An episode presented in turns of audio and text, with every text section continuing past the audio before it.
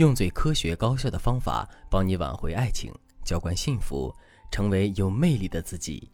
大家好，这里是飞哥说爱，我是海飞老师的助理小飞。昨天我接到了一个求助，结婚七年的小何，他问我，结婚多年，面对无爱无性的婚姻，我要怎么继续？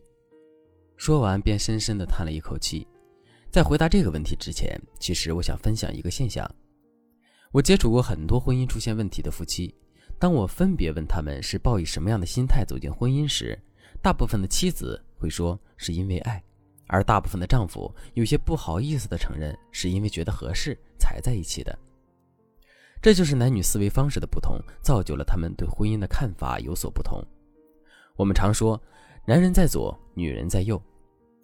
男人相对于女人来说更加的理性，而女人相对于男人来说则更加的感性。从心理学的角度来说。男性在对待感情这件事情上，相对于女人来说，其实更加的具有随意性，而女人则更加追求稳定性。也就是说，男人到了一定的年龄之后，无关爱情也会有想要结婚的打算。这是由于其心理的成熟加上外界因素影响导致的。小何的婚姻就是如此，她与丈夫并不是自由恋爱，而是经亲戚介绍的。第一次见面时，小何就对正在创业、朝气蓬勃的丈夫产生了好感，而丈夫也出于对小何这种朝九晚五的公务员有充足的时间照顾家庭这点很满意。于是两个人接触没多久，在确定双方性格合得来的情况下，很快就领证结婚了。婚后的生活，夫妻二人每天都过着柴米油盐的平淡生活，男人在外打拼，女人在家收拾家务。后来女儿出生，小何的事业也越做越大。而生活的重担全部压在了小何身上，小何丈夫的事业也越做越大，而生活的重担全部压在了小何身上。在外人看来，小何夫妻是模范夫妻，可小何却感觉自己更像是丈夫的管家。小何说：“或许是我丈夫一开始就不爱我吧，他很少主动关心我，每天回到家里，除了必要的交流，他总是喜欢独处。女儿出生后，我怕吵着他，便与他分床睡。”现在女儿都快三岁了，我没有开口让她搬回卧室，她也不曾提出搬回来过。小何的话让我有些诧异，他们夫妻俩没有共同话题也就算了，现在连亲密接触的欲望好像也消失了。我连忙问小何：“那你有没有怀疑过你的丈夫在外面是否有第三者呢？”小何苦笑着说：“有啊，前段时间我还天天翻他手机，甚至给他车里装定位，可是什么都没有查出来。”你知道吗？他没有出轨，对于我来说，其实比出轨了还可怕，因为这就证明了他对我的冷漠只是因为不爱我。而在这段没有爱的婚姻里，我真的快坚持不下去了。小何和丈夫之间没有第三者，也没有深仇大恨。那小何婚姻的失败是在于她与丈夫之间没有爱吗？我认为没有那么简单。从心理学的角度来说，爱情并不是婚姻的必需品，而婚姻本质也只是一段互相索取和满足的过程。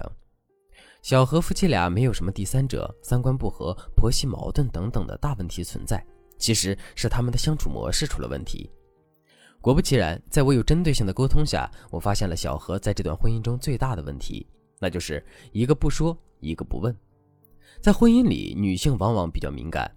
小何一方面尽可能的想要包容理解丈夫，做一个好妻子、好妈妈，所以常常会压抑自己的情绪，甚至隐藏自己内心里最真实的感情。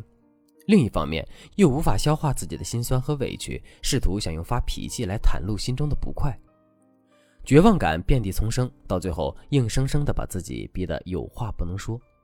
而丈夫忙于工作，对于小何的期待就是帮自己照顾好家庭，以便于自己在前线打拼。忙碌的工作已经耗光了丈夫的精力，每天回到家里，看到家里井井有条的，就简单的以为婚姻没有什么问题。在我看来，男人是一种后知后觉的动物。如果女人不说，总是试图让男人去发现自己的需求和情绪的话，是很容易让亲密关系变糟糕的。有问题就要大声的提出问题，不说别人怎么能知道呢？因此，我建议小何第一件事就是可以尝试着多多表达自己。在生活中，我们可以用详细精准的五 W 原则与伴侣进行沟通。这个五 W 分别是 Who 谁。When 什么时间？Where 地点？What 做什么事？Why 为什么要做这个事？比如，向伴侣提出需求，可以这样说：“老公，我想你现在去阳台把晾在外面的衣服都收进来好吗？因为马上要下雨了哦。”这样的句式就很容易让男人明白里面的逻辑思维。再比如，向伴侣表达情绪，可以这样说：“我今天早上吃饭时向你发火，其实是因为我没有感受到你对我的关爱，我需要你多多体会我的感受，多与我沟通。”当我们用详细精准的方式来表达，并配以平和的语气，这样男人才能听懂我们的意思。表达方式是一种习惯，我建议小何平时要多多练习，和丈夫形成健康的沟通模式。如果你想了解更多夫妻沟通的小技巧，赶紧添加微信文姬零五五，文姬的全拼零五五，来预约一次免费的咨询名额吧。在生活中去培养夫妻的感情，这是我建议小何做的第二件事。婚姻里可以没有爱情，因为爱情最终都会变成亲情，但婚姻里却不能没有激情。激情可以让两性关系长期保持在互相满足、互相取悦的状态下，有助于亲密关系的稳定。大部分婚后的男人从自由自在到要负担家庭升级，再加上三十多岁的年纪，从生理上来说是会有一定的性厌倦。而从心理学的角度来说，婚后的男人心理上会发生质的改变。不同于过去一样充满征服欲，而随着婚姻带来的稳定，变得不再有占有欲，性欲望也会降低。所以，当夫妻之间出现了性冷淡的问题，我们需要做的是发现问题的所在，培养有利于感情的环境，而不是置之不理。因此，我们在工作上要劳逸结合，生活上要增添浪漫的气氛。如果时间允许，可以定期的与伴侣出去旅游，也不要带孩子，重温二人世界，换个环境。心理和身体双重的放松，有助于找回往日的激情。在生活中，也要培养夫妻一体的习惯，比如夫妻两个人每天要挤出三个一分钟，可以说个笑话，来一个长吻，或者静静地看着彼此等等。婚姻的现实是两个独立个体的相互需要、相互依靠、共同成长。